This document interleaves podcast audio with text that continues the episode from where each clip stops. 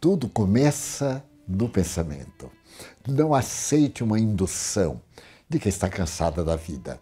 De que vida? Deve estar cansada da monotonia, da repetição de determinados fatos, de uma imprensa que nos perturba mais do que nos ajuda.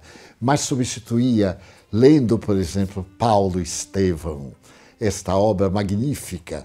Leia o Evangelho de Jesus.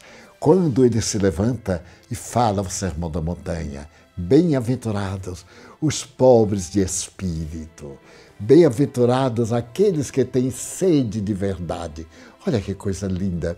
Bem-aventurados aqueles que sofrem, aqueles que experimentam perseguições, porque eles terão o reino dos céus, isto é, a paz íntima.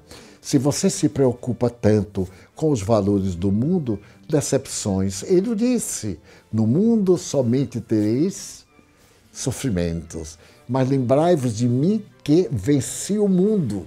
Então, vença essa apatia, esse cansaço dos objetivos muito próximos, materiais desgastantes da vida em família, da vida da sociedade e abra horizontes novos de espiritualidade no coração.